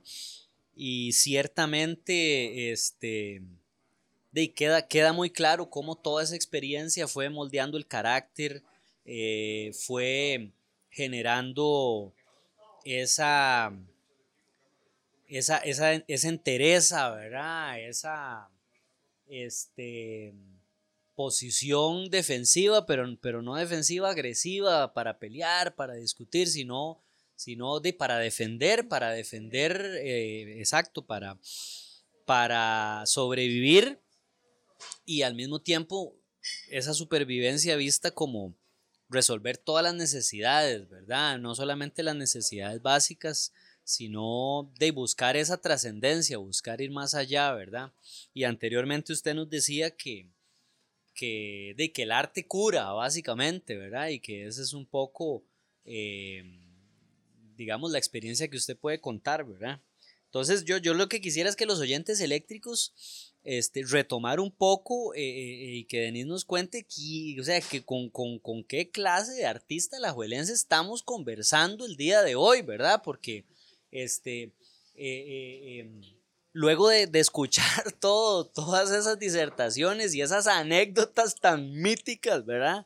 Este, háblenos un poco de, de, de todo lo que ha hecho usted, háganos un recuento de, la parte musical, eh, de la parte de producción, este, sáquenos, sáquenos ese, ese currículum, no se guarde nada para que los oyentes eléctricos puedan escuchar este, a, esta artista lajuelense, ¿verdad? Este, que ha tenido esta experiencia que muy pocos se han atrevido a tener. ¿De qué, de qué referente artístico estamos hablando, verdad? Jue. Bueno, de ahí, a veces uno no se la cree, ¿verdad? Eso, eso es, es, yo creo que parte de los procesos que yo he tenido que ir haciendo, ¿verdad? Es valorarme y creer mucho en, lo, que, en lo que sí he logrado, ¿verdad? Porque, bueno, yo no, no, tuve la oportunidad de terminar los estudios y me di cuenta de que con los años me di cuenta que no los necesitaba, ¿verdad? Porque de eh, este, creo que ahora ustedes lo mencionaban, ¿verdad? Valdo lo decía al principio, su experiencia en la escuela, ¿verdad? Cómo fue y cómo odiaba, ¿verdad? El sistema educativo y demás. Y también ahora, también vos, Fabián, decías que, este, que la escuela de la calle, ¿verdad? Que eh, definitivamente en la calle hay, hay, hay un montón de otras cosas que, la, el, que, el, que el Ministerio de Educación no, no entiende y no lo va a enseñar nunca, ¿verdad? Este, y es la universidad de la vida, ¿verdad? Este, depende cómo uno se relacione. Yo creo que también la vulnerabilidad que hay en cada una de las personas, la historia, porque cada quien tiene una historia, ¿verdad? En su vida, historia familiar, este, y, y muchas otras cosas que nos hace de ser más vulnerables a ciertas cosas o nos hace quedarnos en la calle hasta morir o nos hace salir adelante o nos hace a otros nunca caer en cosas como las que yo he caído, ¿verdad? O sea, es que cada quien tiene su propia historia y lo, lo puede manejar de diferente manera, entonces es muy variable. Pero bueno, el punto es que este, yo eh, definitivamente siempre he tenido una característica en mi personalidad que es que soy muy curiosa y yo quiero aprenderlo todo. Yo todo lo quiero saber hacer. Yo quiero saber hacer de todo. Lo único que no me apasiona a mí es la cocina, honestamente. Sí me gusta cocinar, pero se toma mucho tiempo y me da mucha pereza. Pero eh, me gusta comer. pero sí, este, me he dado cuenta que en las, eh, las cosas, a ver, siempre sentí que estaba en la obligación de hacer lo que tenía que hacer para poder salir adelante en la vida. Entonces, por ejemplo, yo tuve una pareja que siempre me decía, ¿cómo es posible que no te has leído los planes de trabajo de los gobiernos, de los, de los partidos que, que están participando? Y Madre, porque lo empiezo a leer y me aburro, porque me da pereza, porque hay barras que no entiendo, porque hay vocabulario que no entiendo y tengo que buscar el diccionario y me toma demasiado tiempo y, tengo que ir a bretear y tengo que atender a mis hijas, ¿verdad? Entonces, no, mejor ahí veo los debates o me cuentan o ahí voy sacando conclusiones de otras formas, no sé. Este, siempre me pesaba mucho empezar a leer un libro y no poder terminarlo porque no me gustaba, porque me daba pereza. Entonces, todas esas cosas me hacían sentir siempre como que era una fracasada, que todo lo dejaba botado, ¿verdad? Y con los años he ido aprendiendo que no se trataba de eso necesariamente. Al menos yo le di una vuelta a todo eso y entendí que definitivamente si a mí me hubieran explicado esto, posiblemente mi autoestima ahorita podría ser muchísimo más alta, podría tener más éxito en otro montón de cosas, si a mí me hubieran ayudado a ver la vida y mi vida y mis experiencias desde ese lugar, porque yo ahora entiendo que más bien lo que yo estaba haciendo era definitivamente dándole forma a esta persona que yo soy ahora, porque de repente no está mal que uno empiece a leer un libro y lo deje botado porque ya no le interesa. ¿Cuál es el problema con eso? Porque hay que terminarlo. ¿Por qué hay que terminarse todo el libro si a uno no le gustó o si ya no, le, no tiene interés, verdad? Pero yo eh, siempre me sentía así, como muy señalada porque usted todo lo que empieza lo deja botado, porque dijo que quería hacer eso, se le compró y no lo usó, ¿verdad? Entonces, de repente todo eso siempre pesó mucho en mí y, y ahora me doy cuenta de que gracias a todo eso que empecé, que aprendí a medias, que aprendí de poquitos, yo ahora sé hacer un montón de cosas, ¿verdad? Y es lo que hace que sea tan versátil y que pueda como eh, ser como tan multifacética, porque entonces este, lo que realmente me ha interesado, lo hago bien y lo he estudiado bien, ¿verdad? Yo empecé a estudiar cuando yo dejé las drogas, yo apenas tenía 18 años. Y entonces mis papás me ayudaron mucho en ese momento, sí, me apoyaron y me ayudaron a entrar a estudiar otra vez. Igual, yo iba al colegio y, bueno, estaba todavía bien loquita, ¿verdad? Este, por las drogas y así. Pero, pero vieras que, que con el tiempo yo me di cuenta de que todas esas cosas que he aprendido ya me fui todas esas cosas que yo había ido aprendiendo me habían ido como dando otra, mucha información que pude ir como eh, hilando, ¿verdad? Así tejiendo. Entonces yo me metí a estudiar eh, computación, me metí a estudiar inglés, empecé a estudiar eh, un montón de cosas, empecé a llevar, llevé clases de costura, llevé clases de fotografía, clases de Photoshop. ¿Qué no hice? Gracias. Y fue, fue muy increíble porque, digamos, yo, eh, por ejemplo, eh, logré conseguir con esta gente que se llama Fundación Mujer. Ellos me metí en ese programa y, y me metí a estudiar emprendedurismo y plan de negocios en el INA a través de ellos. Y después este, terminé con una máquina de coser industrial que ellos me dieron y entonces ya con esa máquina empecé a hacerme cositas y, y, por allá una vez me hice un vestido y otro día me hice un bolso y otro día me hice no sé qué y de repente, ay, mira, sé coser, ay, qué chido. Y solo esa satisfacción de saber coser, es que les digo algo, yo creo muchísimo que eso es tal vez, yo sé que me estoy yendo por otro lado, pero es que me vienen estos pensamientos y me da como una nostalgia porque pienso que a veces solo el hecho de saber que uno se siente tan inútil en la vida a veces y, y, siente como que no ha logrado nada en la vida realmente, ¿verdad? Porque no, tal vez yo no soy arquitecta, ¿verdad? O no soy profesora, o no tengo un título que me respalde el, eh, para decir soy esto, como que me defina, ¿no? Porque de repente, sí, lo que uno estudia, lo que uno, en lo que uno se prepara, lo llega a definir en la vida de alguna manera, ¿verdad? O en un, un ámbito de la vida, ¿verdad? Entonces, yo no tengo eso, o sea, de repente yo tengo un montón de cosas y entonces, este, para mí era, eh, para mí ahora es muy importante, me doy cuenta de que cuando uno logra darse cuenta en algo tan pequeño como decir, ay, mira, logré hacer un vestido, uy, yo no sé, pero para mí solo eso es como la satisfacción de decir, sé hacer algo, soy útil, este, soy inteligente, o sea, ¿verdad? Porque yo creo que el, ser humano es muy cruel y, y, de repente si uno no tiene preparación, si uno no tiene cierta inteligencia o lo que sea, ¿verdad? Este, entonces uno es menos o, o, te rechazan o te ven de otra manera, ¿verdad? Me acuerdo haber ido a exposiciones de arte con una persona con la que yo estuve este, y esta gente estirada en aquellas galerías, ¿verdad? Que llegan y tratar de hacer conversación y le preguntan a la gente, mira, ¿y vos qué sos? Y la gente es como, ah, yo soy abogado. Y el otro, ¿y vos qué sos? ¿Y vos qué sos? Y yo decía, mierda, me van a preguntar a mí, ma, ¿yo qué voy a decir, verdad?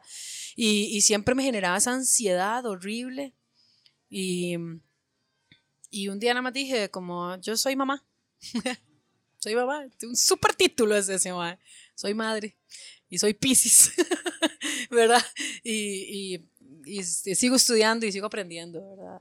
Pero de repente encontrar esa seguridad para decir que que esto es lo que soy y no me da pena y, y, así, ¿verdad? Eso, eso no es fácil, eso requiere mucha valentía y mucha convicción de que lo que uno está haciendo tiene sentido, ¿verdad? Entonces, eh, no es fácil para mí, digamos, eh, reconocer con total certeza de que lo que yo hago sea necesariamente algo exitoso. Vieras qué duro que es todavía a esta edad y, a estas alturas, pero sí ahorita creo que va cobrando más sentido este, lo que yo hago. Yo, bueno, la fotografía me ha llevado lejos, la verdad que sí, me ha gustado mucho lo que hago. Veo mis fotos y me siento muy orgullosa y me ha ayudado mucho a hacer dinero y a, y a, a conseguir trabajos interesantes, ¿verdad? También. Y lo que más me gusta de la fotografía es que me encanta ver la sonrisa de la gente cuando se ven las fotos mías. Eso me da tanta satisfacción porque me gusta mucho saber que puedo colaborar con la felicidad de otros, ¿verdad? Eso me da mucho placer, me da, mm, no sé, me hace sentirme muy plena. Ah, de hecho, me metí en el mundo de la fotografía erótica y eso me ha gustado mucho porque yo viví la experiencia de que alguien me hiciera fotos así y cuando yo vi mis fotos cuando yo vi las fotos mías ahí plasmadas, yo dije, uy, ma, esa soy yo. O sea, yo no me he visto así en la vida. O sea, eso es lo que ven. ¿eh? y fue una cosa tan impresionante, tan, tan impresionante que incluso cambió el concepto que tengo de mi cuerpo, ¿verdad? Que también es todo un tema para nosotras, ¿verdad? Eh, a nivel histórico, ¿verdad? Entonces, este yo quiero darle eso a otras mujeres y a los hombres también, porque mentira que los hombres no sufren también de eso, ¿verdad? Entonces, para mí eso ha sido muy bello. Y sí, también, bueno, este, gracias a, a un ángel que apareció ahora, él ha sido una persona muy importante para mí. Este señor apareció en la producción de lo del teatro municipal en esa peña. Él estaba produciendo esa peña y él ha creído tanto en mí y en mis capacidades para producir y para gestionar cultura que él me ha apoyado mucho, mucho, mucho, mucho para que yo cree mi, propio, mi propia productora y ya nació. Ya, ya nació, ya empezó a trabajar, ya estamos haciendo cosas, se llama Producciones La Calle y La Calle. y se llama La Calle y ha sido súper lindo porque eh, el concepto lo creamos este, entre mi compa que se asoció conmigo, con Sebas, este, y ha sido bellísimo porque el, el concepto viene desde que la calle nos, de alguna manera nos une, nos nutre, ¿verdad? Entonces, este, yo creo muchísimo, muchísimo que en que, en que, en que esta productora, ¿verdad? Va a tener un impacto muy importante. Eh, yo quisiera que la mayoría de las cosas se hicieran aquí en Alajuela. Yo quiero mucho a Alajuela. Alajuela me vio hacerme leña en la calle y me vio crecer, ¿verdad? También y cambiar. Y yo quiero mucho a mi pueblo, la verdad es que sí, yo aprecio mucho, a la a mí me gusta muchísimo, pero sí creo mucho en la, en la carencia que hay ahorita a nivel político, incluso, ¿verdad? Y municipal con respecto a la cultura y al arte, y, yo la voy a defender siempre porque es una convicción que yo tengo y, y, yo creo que ahí, ahí está todo. Yo creo que todo lo que yo he vivido ha valido mucho la pena, este, porque me llevó hasta este lugar de creer que ojalá en algún momento yo pudiera, a mí me encantaría tener una escuela, una escuela de arte donde pueda ser solventada. Eh, no sé por quién, porque yo no tengo el dinero para hacerlo, pero me encantaría que estas personas que están en drogas, que están en la calle, fueran quienes se acercaran y, y poder descubrir, porque no sé si ustedes han escuchado de la, de la pedagogía Waldorf. La, Waldorf es de la pedagogía que estudiaron mis sobrinos. A mí me hubiera encantado tener mis hijas ahí, pero bueno, tengo el conocimiento y algo de esa, ese aportado. Y ellos lo que hacen desde cero, desde niños, es más bien ir descubriendo cuál es su habilidad, cuál es su talento para poder desarrollárselo en el estudio, ¿verdad? También. Y, y es muy interesante porque al final son seres que desde niños crecen sintiéndose muy seguros de lo que saben realmente hacer, de la habilidad que traen ya innata, ¿verdad? Y, y yo creo que eso sería muy lindo si lo tuviéramos acá también, ¿verdad? Ese tipo de educación. Sin embargo, ya no está, somos personas adultas, gente adulta que está en la calle, que necesita encontrar, encontrarse encontrarse, encontrarse también, ¿verdad? Descubrirse y a través del arte y a través de la cultura yo creo que, que hay mucho, mucho, mucho, mucha, mucha información hay ahí que, que, surge, que hace que la persona se encuentre consigo misma y, y a mí me encantaría, o sea, ahora gracias a que Producciones La Calle empezó a crear un evento que va a estar increíble, luego les paso la, la información, este, es un evento artístico muy interesante, encontramos un espacio y lo estamos convirtiendo en una casa cultural en Alajuela y eso es ya así el boom, ¿verdad? Ahora porque eh, para nosotros es realmente un, es un refugio, es un refugio donde queremos estar, donde queremos compartir con gente que sea sensible al arte, que entienda que el artista merece una remuneración económica, que entienda que el alajuelense también este, puede estar en Alajuela y disfrutar de, esta, esas actividades y no migrar a San José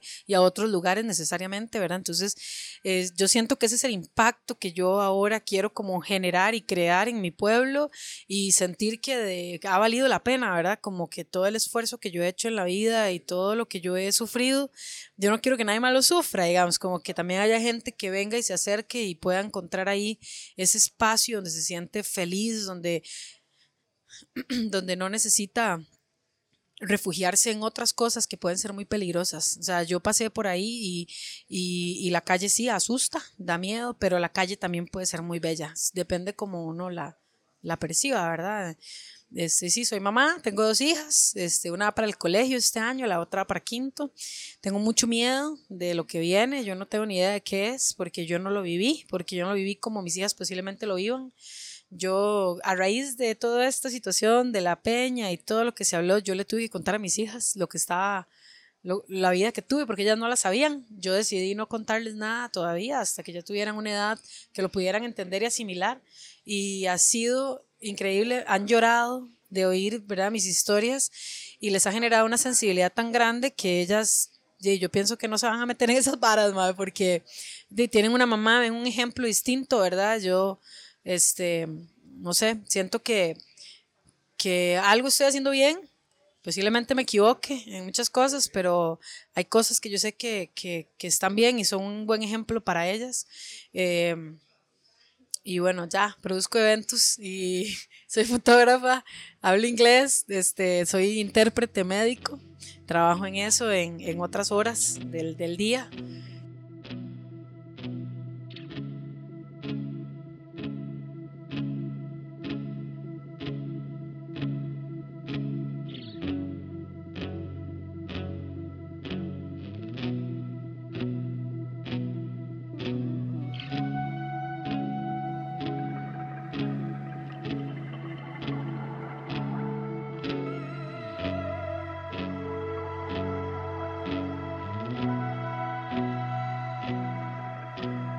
No sé si usted recuerda que fuimos compañeras de colegio, fuimos compañeras de colegio en el Rentorista, creo que en séptimo, cuando estábamos en, en séptimo, octavo, y, y yo nada más recuerdo, y yo decía, uy, Dios mío, esta muchacha, qué loca. Porque ella nada más salía, entraba y hacía unos alborotos y todo, y yo decía, uy, están todos. y yo decía, qué, qué, qué lástima, ¿verdad? Decía yo, porque ella tan bonita, porque siempre ha sido tan linda. Era así, y los colochos, súper linda, súper linda. Y yo decía, ¿y esta mujer con esta locura?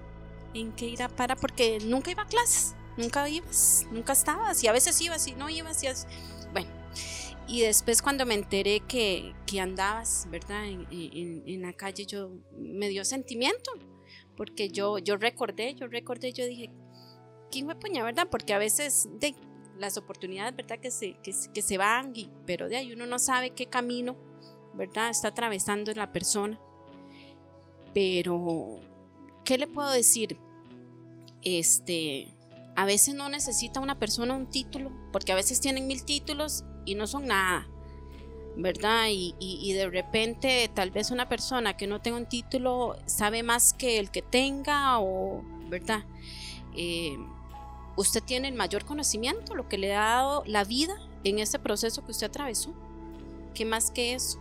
Nosotros, bueno, yo soy maestra y entonces nosotros en ciertas, en ciertas condiciones de niños, nosotros lo que rescatamos y logramos es como que el niño aprende habilidades, habilidades para la vida. Y usted las aprendió, usted las tiene. ¿Y qué más que usted? Que usted, usted es un artista. Para mí usted es un artista en donde usted ha aprendido de la vida y le ha ayudado a salir adelante. Y saliste del vacío. Porque fue un vacío, yo siento que fue un vacío, un túnel ahí, un vacío en el que saliste adelante. Sos una, te veo una persona realizada, una persona de, tenés una familia, tenés hijos, tuviste la oportunidad de tener hijos, que es la más bendición que, que pueda tener una mujer. Este, sos una persona que, que brindas conocimiento y, como te dije, artista en el sentido de que, bueno, sos fotógrafa, sabes, sabes inglés. Yo inglés, no básico, chiquitillo mío Antonio, él vacila conmigo porque yo en inglés cero, ¿verdad?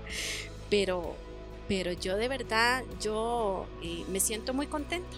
Yo cuando yo la vi a usted eh, hace un tiempo, este, eh, qué sé yo, como, como así, como resurgida, qué sé yo, una flor. Yo dije, qué bien, me alegré mucho me alegré mucho de verdad y, y, al saber que tenías niños y, yo dije, que, qué bendición le dio a la vida, ¿verdad? A veces las personas, ya, a veces necesitan, necesitamos tropezones, ¿verdad? Pero lástima, hay personas que, que se quedan ahí, pero usted salió, usted salió adelante y, y de verdad que es, es, es, de gran admiración porque son muy pocas las personas. Y, y, eso que decía de ángeles, sí, uno siempre topa con ángeles en la vida de cualquier tipo que te ayudan a, a salir adelante de, de, de, de, cualquier manera. Y vea que nunca necesitaste. O sea, en el sentido de, obviamente sé que tuviste bastantes carencias, ¿verdad? Pero en el sentido de que siempre saliste adelante, ¿verdad? y, y me alegra mucho.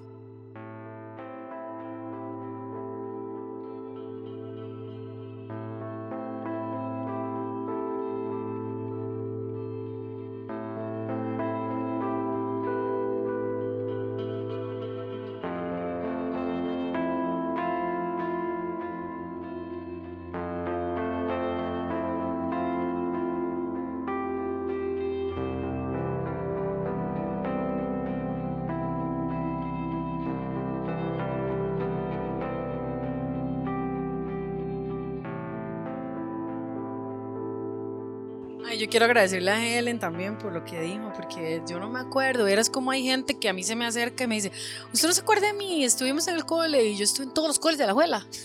Entonces no me acuerdo de nadie. O sea, para mí es un revoltivo gente, ¿verdad?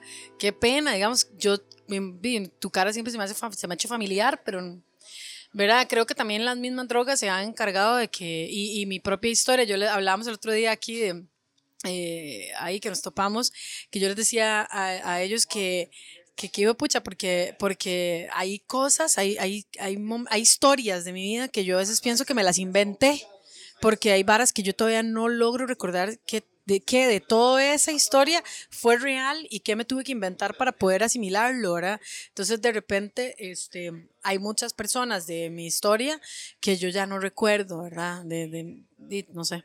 Entonces me gustó mucho lo que hice, muchas gracias de verdad, porque es eso que decías, ¿verdad? De repente sí, la sororidad y todo eso, eh, hay muchos movimientos y hay marchas que se hacen y se habla mucho del tema, pero aplicarlo no todo el mundo lo hace y no es el estilo de vida, o sea, no es, no es, el, no es, no es la vida, o sea, no todo el mundo lo pone en práctica, ¿verdad? Y de repente eh, y es muy necesario, o sea, sí, definitivamente la empatía es lo que yo sí considero que va a salvar a la humanidad, porque tenemos que ser empáticos unos con otros, poder tratar de entender de dónde vienen las inseguridades, los miedos y los comportamientos de los demás y, y asimilarlo, ¿verdad? Una gran intervención de, de, Helen, muy mítica, muy legendaria. La, la, ya para hacer el cierre, yo le quería consultar, de, bueno, ya usted contó ahora su experiencia con la, con la menstruación en la playa. Bueno, una era eh, ¿Qué sintió usted cuando la, la invitan a ser parte de, to, de Totem, ¿verdad? De una banda con la que puede grabar un disco, presentarse en un escenario, después de haber llevado tanto palo y que nadie la tomaba en cuenta para nada y, ¿verdad? Con tan malos tratos estando en la calle. Esa es la primera, ¿verdad? ¿Qué, qué sintió en ese momento de, de estar en, eh, estar llevando palo, ¿verdad? De pronto ser parte de una banda, que la tomaran tanto en cuenta, grabar discos, turear con ellos.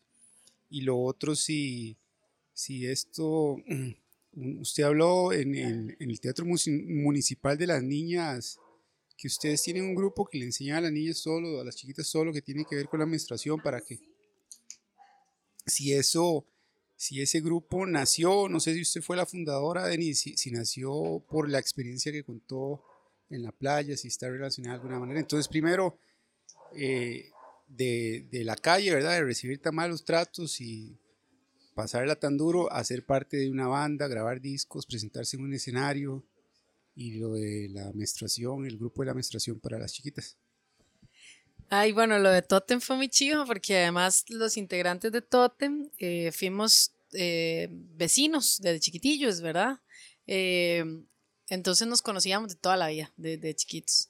Y, y entonces este fue chiva. Pero es que vieras que tengo que decir algo. Yo creo que yo tengo una forma de ser muy particular. Este, y yo creo que es como esta, esta, esta cosa que me caracteriza mucho a mí, que es como que todo lo, todas las nuevas aventuras, yo las veo como, como que todas son oportunidades. Entonces todas me emocionan demasiado. Entonces todo es como, ¡Ah! uy, eso está pasando, qué que está pasando. Y honestamente, lo que, a lo que, a lo que, lo que recuerdo, hola, buenas. Lo que sí recuerdo perfectamente es este que siempre, así vulgarmente, siempre me daban ganas de cagar cuando tenía chivo. Yo me subía al escenario y decía, ay, chiquillo, santo, que me tenía que ir para el baño porque era un nervio, pero es que nervio sentía yo, me tenía que ir al baño, soplé, decía, ay, madre, ¿qué es esto? Y sudaba y sudaba. Y ya volví al escenario y era como nueva, y yo, "Ay, ya, ahora sí. Y loquísimo porque siempre se me, yo me bloqueaba, o sea, yo me subía al escenario y no me acordaba lo que iba a tocar. Nunca me acordaba. Y hasta que la pieza empezaba y ya iba acercándose mi momento, decía, ay, el bongo es aquí. Y ya me apuraba a acomodar las manos porque me ponía muy nerviosa. Era muy divertido. Pero bueno, el, el, el- tocam- le abrimos a bandas internacionales y eso eh, era muy chiva. Todavía yo no tenía facilidad de palabra, ¿verdad? Todas, muchas cosas me daban mucha pena. Cacho era el que siempre hablaba en, la prensa o así, ¿verdad? Y además era el frontman, entonces era como que él tenía siempre que hablar, ¿verdad? Y en el público. Yo no, yo estaba como más atrás, así como, ¿verdad? Pero este, me, me gustaba muchísimo, eh, honestamente, me hacía sentir muy bien y creo que eso ayudó muchísimo a mi autoestima y ayudó mucho a que yo me sintiera más segura de mí, que era la reina de la tribu. ¿Verdad? Así era como ellos me decían, la reina de la tribu, porque era la única mujer en bandas de este género, ¿verdad? En aquel tiempo, este, que además percusionista, que, que muchas personas a mí me dicen, ma, es que ver una ma en escenario, pero ver una ma en escenario, en un escenario tocando percusión es como, wow, ¿verdad? Es, es, es como, como, como, que, como que intimida. y a mí eso, yo no me lo creía, yo no lo entendía, digamos, bueno, aún todavía ni siquiera creo que tenga que ser así necesariamente, pero sí entiendo lo que eso puede provocar y lo que puede generar, ¿verdad? A mí eso honestamente me hace sentir poderosa. Me daba mucho poder. Yo decía, madre, qué rico es poder hacer esto y no tener tan, o sea, tener miedo, pero es lo que les decía ahora. Yo creo que eso me lo enseñó de verdad la calle. El miedo no me puede paralizar, no me puede paralizar. O sea, el miedo más bien me invita a que yo tenga que superarlo, a que tenga que enfrentarme a eso, ¿verdad? Es como la vez que me apareció una araña gigantesca en la pared, madre, yo decía, madre, yo no puedo sacar esa araña, yo no puedo sacar esa araña, y lloraba y busqué un tutorial de cómo sacar arañas, madre, porque no sabía ni cómo sacarla. Y, y bueno, ya, y ahí aprendí cómo sacar una pinche araña de la casa, ¿verdad? Y, y, y entonces, este, sí, creo que, que, que eso con Totem. Este, después, lo otro que me preguntaste, vieras que no, Niñas Sabias, se llama el taller de las Niñas Sabias. Esto es fundado por alguien que aquí en Alajuela es muy conocida, pero no es alajuelense ni es tica, que es eh, Hanna, Hanna Figueroa. Es como Baldo, es adoptada. Eh, Bueno, Hanna es adoptada, sí. Saludos a Anita, sí, y a Jorge, y a Balam. Este, sí, definitivamente, bueno, Hanna, Hanna tiene eh, una conexión muy fuerte con Costa Rica. Y Hanna en México funda esto que se llama el Taller de las Niñas Sabias. Eh, bueno, ya ella tiene toda una historia de cómo empezó, cómo lo formó, pero empezó a moverlo a nivel virtual y empezó a hacer formaciones eh, justo para la pandemia. Yo creo que ella empezó a hacer estas formaciones o no sé, fue en la pandemia que yo me enteré. Y yo a Hanna la conocí acá en Costa Rica porque ella teníamos amigos en común y nos hicimos muy buenas amigas y entonces ella me invitó a, no, yo vi una publicación que ella hizo que venía una una nueva oleada de maestras, una generación de maestras, y yo me quise meter a ver qué era porque mis hijas, yo sentía que ya, ya, ya casi, yo tenía que saber cómo manejar esa situación, ¿verdad? Porque a mí, aunque sí me enseñaron y me explicaron muchas cosas de, de cuando ya me iba a venir la menstruación, yo quería encontrar otra, otra forma de hacerlo. Y entonces eh, Hannah tiene ese programa bellísimo, hermosísimo. Eh, y ella ha logrado llegar muy lejos y yo me certifiqué como maestra de niñas sabias con ella y le pude tuve la oportunidad de junto con Diana y Liz este de darle el taller a mis hijas y a la hija de Liz también y a otras niñas que por ahí eh, encontramos que los papás estuvieron interesados y logramos hacer un primer taller de niñas sabias acá. Es, una, es un taller muy bello porque son cinco módulos, este, cada, cada módulo explica diferentes procesos de la menstruación, pero se explica muy abiertamente, pero desde un lugar muy espiritual y mucho conexión real con, con lo que somos como mujeres y los cambios hormonales y qué es lo que está sucediendo en nuestro cuerpo para poder enfrentar a esto con total seguridad y las niñas se van del taller al finalizarlo con un kit de toallas eh, de tela, toallas sanitarias de tela, por ahí les enseñamos cómo se usa una copa, les enseñamos un montón de cosas para que vayan completamente preparadas para su primera menstruación.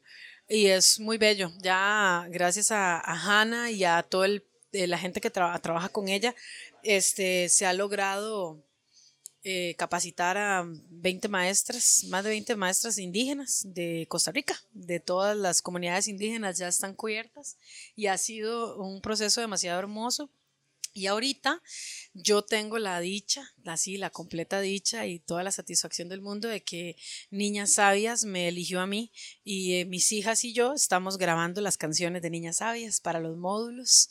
Ahorita estamos creando las maquetas y estamos componiéndoles, algunas se están componiendo de cero, otras ya están porque Ana las hizo, pero las estamos como haciendo algunos arreglos, haciéndoles algunos cambios y mm, hermosísimo porque hay un personaje este, costarricense que es quien este, nos, nos va a colaborar y ha donado su trabajo a Niñas Sabias para darnos su estudio y sus conocimientos para ir a grabar las canciones al estudio de él, que es Andrés Servilla, el fundador de, eh, bueno, él es uno de los, de, los, de los músicos de, ay, se me olvidó, de Guachimán, no sé si se acuerdan de Guachimán, y también este Infibit, el trompetista Infibit, él tiene un estudio increíble y él nos está va a colaborar con toda la parte de la grabación y hay otros hombres involucrados. ¿Y por qué los saco a decir? Porque me encanta cuando los hombres se sensibilizan ante estos temas y, y participan, ¿verdad? De esto, porque definitivamente vieras que hacer niñas sanas, seguras y sabias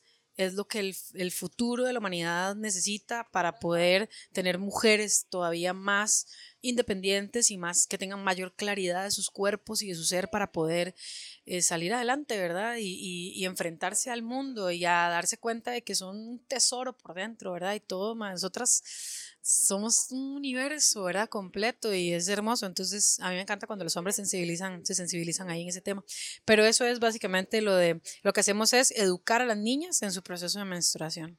Eh, sí, a, propósito del tema de las niñas sabias, ¿verdad? Y bueno, todo lo que hemos venido mencionando, eh, me da mucho gusto, me siento muy contento de la participación de, Helen, pero también necesitamos mucho ese concepto de la sororidad, ¿verdad? De, de, entre las mujeres, ¿verdad? Porque también, también este, el mismo el mismo machismo, ¿verdad? La misma sociedad patriarcal en donde seguimos esos mandatos disfrazados de, valores como, como usted mencionaba hace un rato, que uno, mismo vuelve, vuelve a ser, digamos, presa de, esa jaula, ¿verdad? Este, eh, de, también tenemos eh, muchas mujeres y me imagino que en la experiencia de la calle hubo también muchas mujeres que... Eh, la vieron desde el estigma, desde el juicio, ¿verdad? Desde eh, de John, ¿verdad? está ahí por, porque se lo buscó por cierta razón, por etcétera, etcétera, y su comportamiento de alguna manera justifica cualquier vejación o cualquier cosa que, que pueda suceder, ¿verdad? Y, necesitamos mucho de eso. Eh, en definitiva, necesitamos eh, mucha compasión, este, mucho arte, mucho arte también, ¿verdad? Porque, bueno, lo dijo Denise, ¿verdad? La calle puede ser hermosa, ¿verdad? Y si la calle da miedo y la calle está sucia, es porque los señores allá en los palacios quieren que se mantenga así y porque también nuestro orgullo y nuestro egoísmo nos hace pues caer en, en esa situación, pero la calle con arte, con cultura, con amor, con empatía, puede ser muy hermosa. Muchas gracias, Denis, por, por la, calle Escultura, así es. Y muchísimas gracias. Este, yo creo que ya estado muy, muy bonito ahí. Tal vez, Valdo, los patrocinadores de siempre que hacen posible este programa. Ay, yo muy agradecida con ustedes porque hay algo que sí.